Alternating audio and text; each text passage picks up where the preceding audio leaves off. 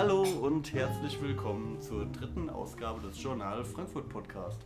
Das letzte Mal waren wir in unserem Konferenzraum, da war ein bisschen viel Hall dabei. Äh, das ist jetzt wieder besser, denn wir sind wieder im gemütlichen Wohnzimmer von Chefredakteurin Ronja Merkel. Hi Ronja. Ja, hallo, herzlich willkommen in meinem heute eher unordentlichen Wohnzimmer.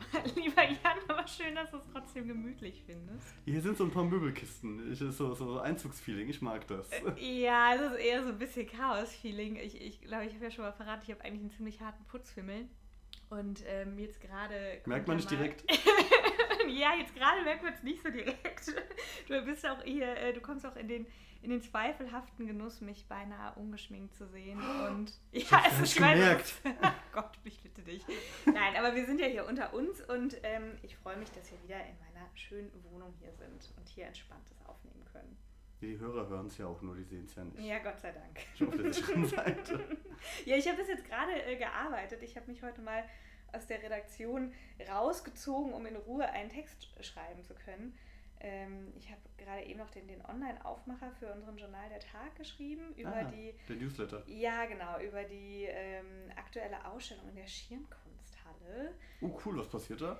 Da ist das das mit dem Krokodil? Ja, genau, das ist das mit dem Krokodil. Das ist äh, eine Ausstellung von äh, Djurberg und Berg. Das ist ein schwedisches Künstlerpaar. Heißen die wirklich so? Ja, die heißen wirklich Djurberg und Berg. das sieht so ein bisschen wie Muppet-Figuren. ja, also so ungefähr ist auch ein bisschen die Ausstellung, ehrlich gesagt, nur sehr viel grotesker.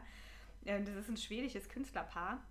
Und ich kann diese Ausstellung wirklich nur jedem wärmstens empfehlen es ist total absurd. Ich war gestern bei der Pressekonferenz da. Das ist ja immer so dieser kleine Luxus, den man hat, schon einen Tag vor der Eröffnung in diese Ausstellung gehen zu können.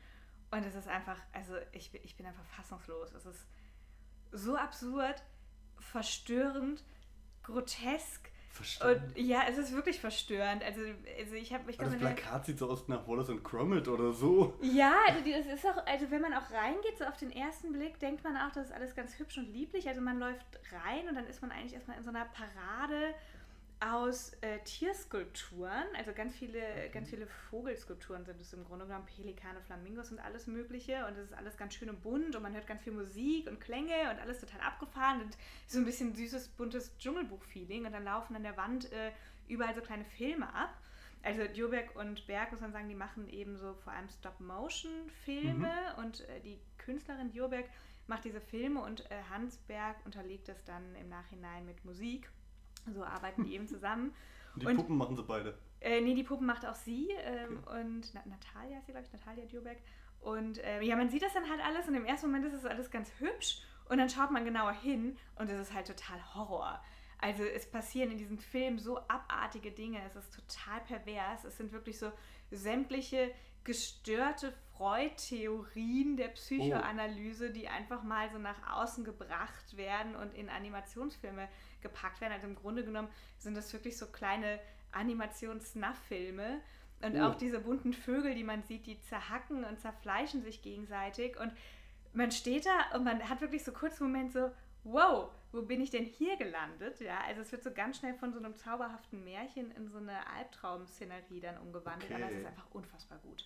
Also es ja? ist wirklich, es regt einen echt zum Diskutieren an, zum Reflektieren und alles an Perversion, die die menschliche Natur zu bieten hat, wird einfach dargestellt. Und also ich bin total geflasht und deswegen brauchte ich wirklich dann heute Vormittag mal ein bisschen Zeit, um in Ruhe ohne die Kolleginnen und Kollegen drumherum diesen Text zu schreiben, der äh, jetzt heute, was haben wir heute für einen Tag? Donnerstag, gut, der Podcast wird ein paar Tage später kommen, aber der jetzt gerade auf der Webseite journal-frankfurt.de zu lesen ist und ich kann die auch schon echt jedem empfehlen. Ja. Die läuft noch bis zum 12. Mai, geht rein, und äh, seid mutig, lasst die Augen offen, schaut es euch an, es lohnt sich auf jeden Fall.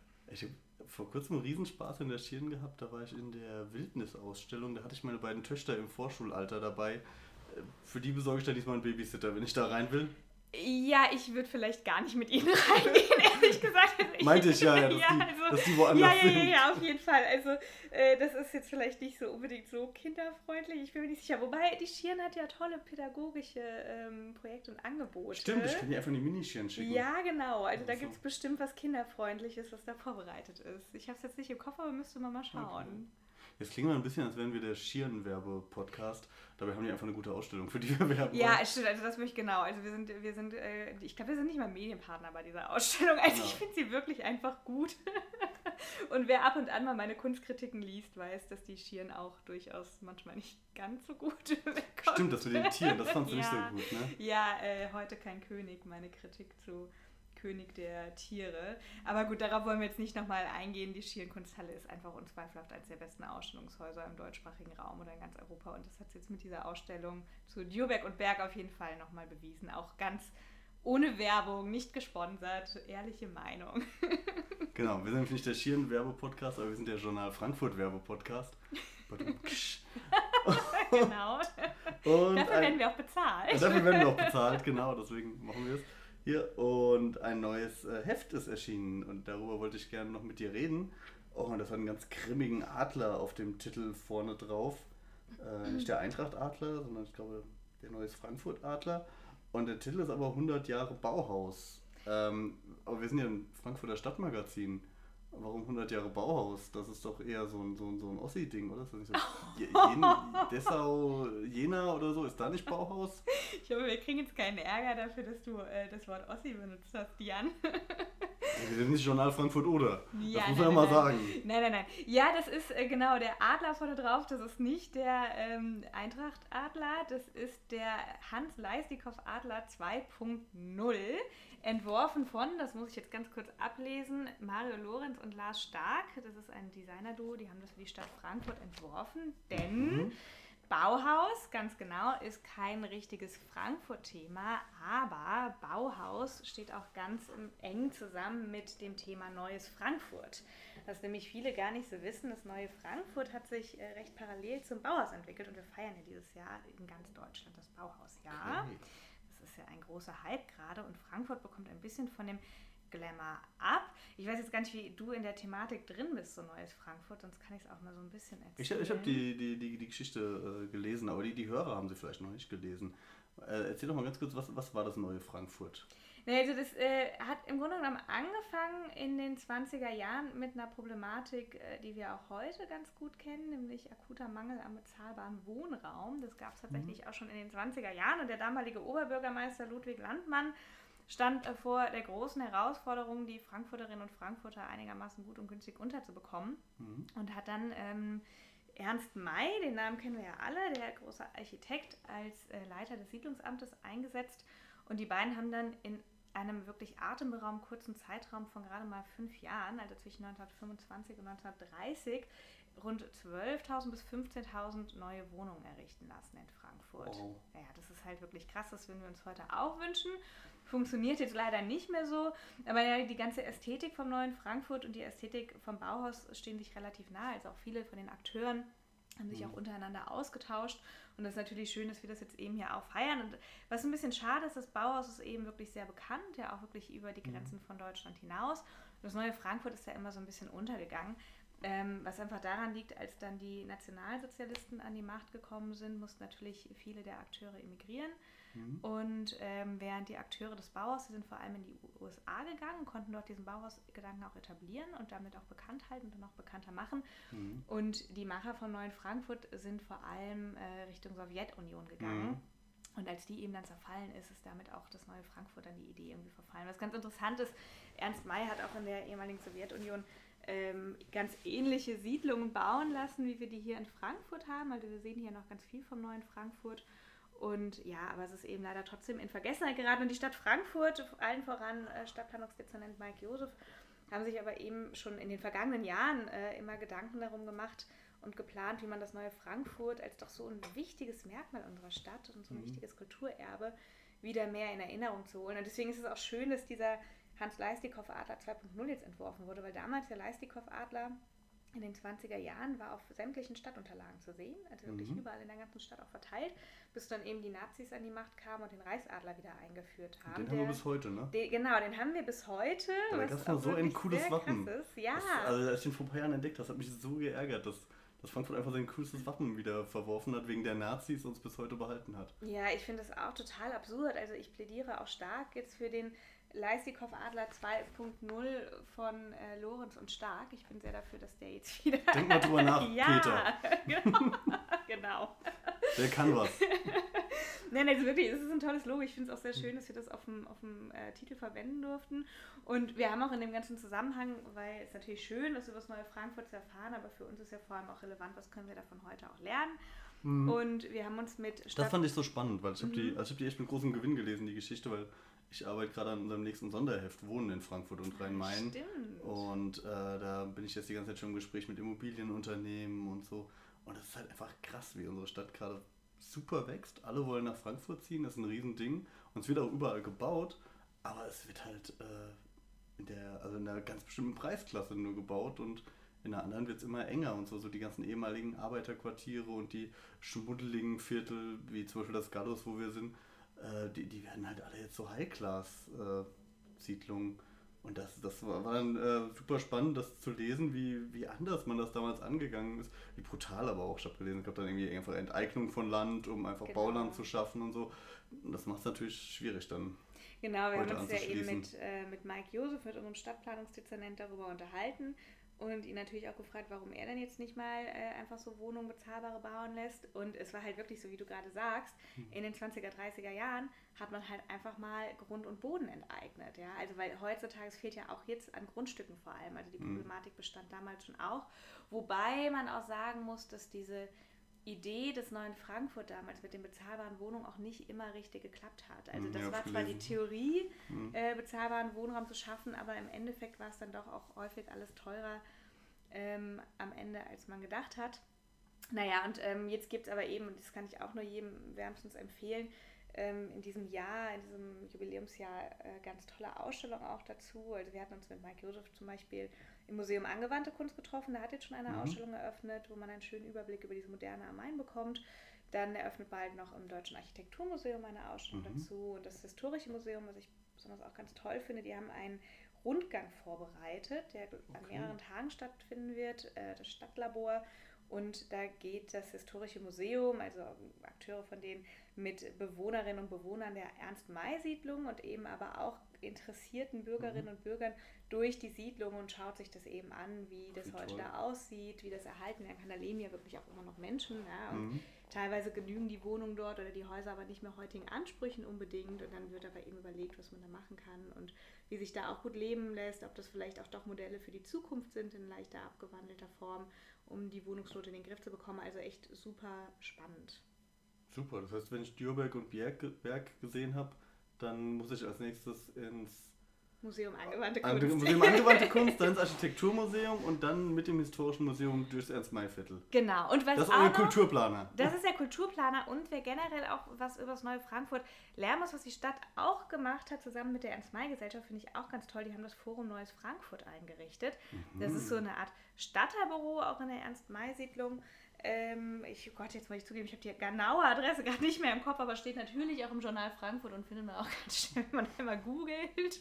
man googelt. müsste das Heft nicht kaufen Ja, dafür. genau, doch, doch, doch, ihr müsst das Heft kaufen. Nein, aber das ist eine äh, ganz, ganz tolle, eine ganz tolle Einrichtung. Ähm, wo eben den ganzen Tag Mitarbeiterinnen und Mitarbeiter von der Ernst-May-Gesellschaft eingesetzt sind mhm. und äh, Interessierten über das neue Frankfurt erzählen. Und ja, es ist also wirklich eine schöne Sache und ich hoffe sehr, dass ähm, dieser Plan, das neue Frankfurt wieder ein bisschen mehr in die Erinnerung zu rufen und ins Bewusstsein, dass das auch so umsetzbar ist, weil es mhm. wirklich von unserer Stadt hier ähm, einfach ein einmaliges Erbe ist und wir hier wirklich was ganz Tolles damit haben, mhm. was nicht viele Städte vorzeigen können.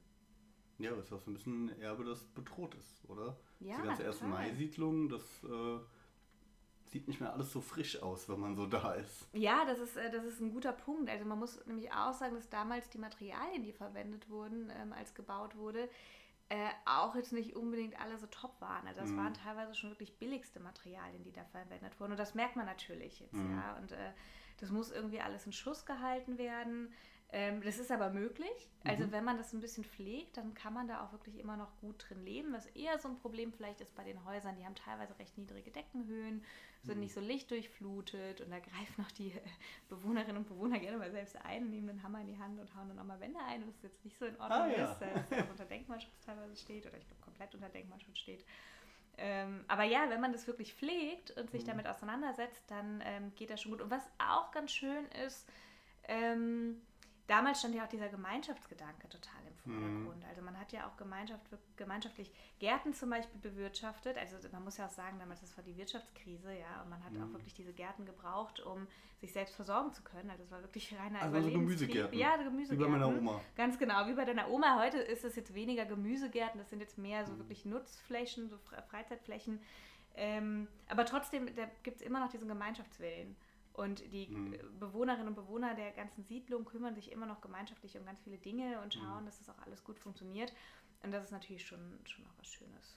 Also müssen sie ja auch, weil es sind ja auch äh, Reihenhäuser. Also man, man hört ja die Nachbarn ständig bei Dingen. Und dann, dann muss man ja zwangsläufig sich miteinander auseinandersetzen. Ja. Vielleicht entsteht ja ein ähnlicher Gemeinschaftssinn in den neuen Wohnhochhäusern, die in Europaviertel gebaut werden, weil die müssen sich ja auch miteinander. Ja, das wäre doch mal eine interessante Titelstory für eine unserer nächsten Ausgaben. Das können das wir doch ganz mal schauen. Neue Frankfurt. Das ganz neue Frankfurt, ja.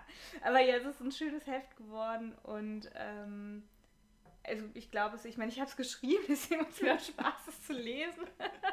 Aber ich höre raus, dass es dir auch Spaß macht. Aber wir haben natürlich auch noch andere Themen im Heft. Sollen wir darüber auch noch reden? Möchtest du auch erfahren, was sonst noch im Heft zu lesen ist? Es wäre jetzt brutal, Nein zu sagen. Von daher, was ist denn sonst noch so in dem Heft? wenn ich dir das schon so aufdränge. Schade, meine, man sieht das ja nicht, aber wenn ihr jetzt den schönen panischen Blick von Jan gesehen hättet, so diese Ronja, oh bist du dir sicher? Das war so nicht abgesprochen. ja, wir haben mal wieder einen Nachwuchspolitiker drin. Also wir haben ja jetzt häufiger mal junge Politiker in den verschiedenen ähm, okay. Ausgaben gehabt. Jetzt haben wir einen jungen SPDler, Moritz Kletzger, der ist erst 26 der wohnt in Steinbach. Jetzt kann man natürlich fragen, was hat Steinbach mit Frankfurt zu tun, aber es ist jetzt nicht so weit weg von, Stein, äh, von, von Frankfurt. Äh, Steinbach ist nicht so weit weg von Frankfurt, so, ich bin schon ganz verwirrt. Und Moritz Kletzger arbeitet und studiert auch hier in Frankfurt. Und was jetzt aber das Tolle an ihm ist, er möchte Bürgermeister in Steinbach werden. Mit 26? Ja, mit 26. Darf er das? Ja, er darf das. Muss er, muss er dann nicht wie, wie im Kino so einen Trenchcoat anziehen, dass jemand auf die Schultern nimmt oder einen falschen Schnurrbart oh, oder so? Das ist jetzt sehr gemein. Nee, Moritz Kletzger ist wirklich ein total engagierter Politiker. Der hat wirklich okay. schon viele Sachen gemacht. Und der wow. kriegt so eine enorme Unterstützung. Der wird ja. nämlich nicht nur von seiner eigenen Partei, der SPD, unterstützt, sondern auch von den Grünen. Die Aha. stellen keinen eigenen Kandidaten, sondern unterstützen Moritz Kletzger okay. in Steinbach. Und wir haben mit ihm ein ganz spannendes Gespräch geführt. Äh, unsere Redakteurin, die Helen Schindler, hat ihn getroffen. Mhm. Und die beiden haben unter anderem über generelle Politikverdrossenheit gesprochen, wie man junge Menschen dazu bekommt, dass sie sich für Politik engagieren. Er hat auch ein paar Sachen über Andrea Nahles gesagt, was ganz spannend ist, mhm. über die mhm. Bundespolitik. Und Mag er die? Das verrate ich jetzt nicht. Ja, dafür ah, muss man ja das okay. Heft lesen. Nein, natürlich hat er sich jetzt, äh, würde er, glaube ich, jetzt nicht über die Parteispitze was vollkommen Negatives sagen, aber er ist schon sehr kritisch. Also mhm. das äh, ist auch ganz toll, so einen jungen Mann zu sehen, der sich so differenziert und reflektiert auch mit der Politik der eigenen Partei auseinandersetzt. Nur so kommt man ja auch weiter. Die Hashtag Klartext. Hashtag Klartext, Hashtag Erneuerung, genau. Ähm, und das ist ja ein großes Thema bei der SPD und ja, er möchte da frischen Wind reinbringen und er nice. sagt vor allem, also mit, er ist mit ganzem Herzen Steinbacher und er kann sich nichts Schöneres vorstellen, als Bürgermeister in Steinbach zu sein. Wir lachen okay. jetzt, aber es ist wirklich schön und ich ähm, ja. empfehle das Gespräch auch jedem. Wir, wir haben ja auch tatsächlich Leserinnen und Leser außerhalb von Frankfurt. Also ich habe mal aus der, aus der Abo-Abteilung gehört, dass sogar irgendwie jeden Monat ein Journal Frankfurt irgendwo ins Ruhrgebiet rausgeht. Ja, schau. Dann ist Steinbach ja nicht so absurd. Das geht vielleicht an meine Mama. ja? Okay. Wahrscheinlich ist es so. An dieser Stelle grüße ich ganz lieb meine Mutter. Liebe Grüße an Ronjas Mutter. Ja, hallo. Es ist gar nicht so unaufgeräumt. Wir haben nur Witze gemacht. Ja, ich behaupte jetzt einfach mal, dass ich aufgeräumt bin als meine Mama. Sorry. Ähm, ja, gut, äh, Themenwechsel, wieder zu seriösen Themen beim Journal. Ähm, was haben wir denn noch so Schönes? Äh, der Guide Michelin ist erschienen und hat Preise in Frankfurt hinterlassen. Ja, das hat uns in der Gastredaktion beschäftigt. Es sind ganz viele Sterne irgendwie jetzt auch überhaupt hier so nach Deutschland gegangen. Genau, oder? also es sind mehr in Deutschland als je zuvor. Von daher könnte man sagen, es ist ein bisschen langweilige Guide Michelin diesmal, weil kaum jemand hat den Stern verloren. Es gab nicht so wirklich so Skandale und so, sondern also gerade in Frankfurt eher erwartbare Sterne, aber es sind insgesamt viele und auch gerade in der Region nochmal stark. Und äh, was mich besonders gefreut hat, ist, dass äh, Costco Nyoda-Cool den Stern wieder in die Tiger, das Tiger-Restaurant holen konnte. Das äh, Restaurant im Tigerpalast, das war ein Zwei-Sterne-Restaurant, bis der Koch Chris Reiner da gegangen ist. Und dann hat eben Costco cool die Nachfolge angetreten und dann hat er erstmal alle Sterne verloren. Allerdings, weil die nicht testen konnten in dem Jahr, glaube ich. Und jetzt ist er wieder äh, ein, ein, ein Sternekoch. Ja, schön. Und Mal war ich, war ich so gehässig zu den Kollegen von der Bild, deswegen möchte ich jetzt was Schönes aus der Bild zitieren. Wir, wir zitieren etwas Schönes aus der Bild. Ist das abgesprochen mit der Chefredaktion? ich bin mir nicht sicher, ob ich das befürworten kann. Doch, doch. Das, die, haben, die haben das Thema nämlich schön runtergebrochen. Äh, äh, äh, ich, ich wollte suchen. Ähm, da, da, da. Also, was ich sehr schön fand, ich habe es jetzt nicht rausgesucht, äh, ist die Formulierung: Yoda Cool 42 hat dort seinen ersten Stern erkocht. Er, Doppelpunkt, das ist auf gut Deutsch, jetzt nur in Großbuchstaben, geil. Jetzt Einordnung der Bildredaktion. Yoda Cool gibt seinen französischen Gerichten einen leicht orientalischen Touch. Das hat die Jury mega angemacht. Oh. ja, in, jetzt an dieser Stelle auch vielen Dank an die Redakteure, äh, die Kolleginnen und Kollegen von der Bild-Zeitung für diese Perle. Hat mich mega angemacht. Ja, mich macht es auch mega an. Ich krieg richtig Gänsehaut. Ja, toll, aber das ist ja schön, dass Frankfurt gut wegkommt und so ein tolles Restaurant auch eben wieder so einen Stern bekommt. Das heißt, wir müssen jetzt alle mal essen gehen.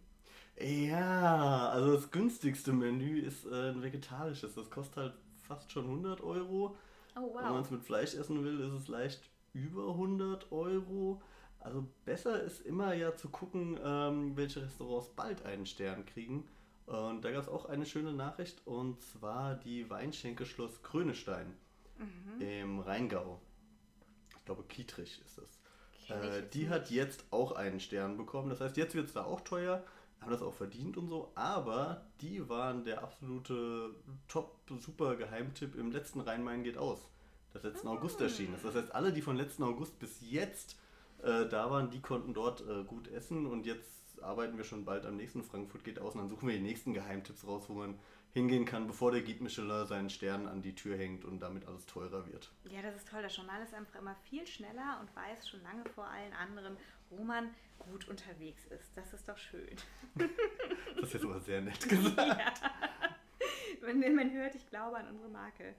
Ja, toll. Gibt es sonst noch irgendwas Spannendes zu erzählen? Was ist noch so los? Woran arbeitet ihr denn sonst noch so gerade? Du hast gerade eben erzählt, ihr macht jetzt das Wohnheft. Ja, wohnen, wohnen, wohnen, wohnen. Im Moment äh, telefonieren wir lauter Baufirmen hinterher, dass sie uns erzählen, was sie für spannende Neubauprojekte machen. Weil das ist ja gerade das, das Thema, äh, die Stadt wächst und wächst und wächst. Und wann kommt das Heft? Das Heft kommt. Oh, fiese Frage. ähm, das Heft kommt in. Ähm, wir haben jetzt den 28. In zwei Monaten erscheint das. Na, okay, gut, dann reden wir da bei Gelegenheit nochmal drüber. Genau, würde ich auch sagen. Ja. Ich würde sagen, ich mache uns jetzt noch einen Tee. Oh ja, das ist nett. Und dann schmeiße ich dich raus, Genau, damit ich dann doch war's noch mein. Make-up machen kann. Und ähm, Das hättest du nicht nötig. na, vielen Dank, Jan. Du bekommst trotzdem keine, keinen Bonus. Okay. Ja, Gut. dann bis zum nächsten Mal, oder? Bis zum nächsten Mal. Tschüss.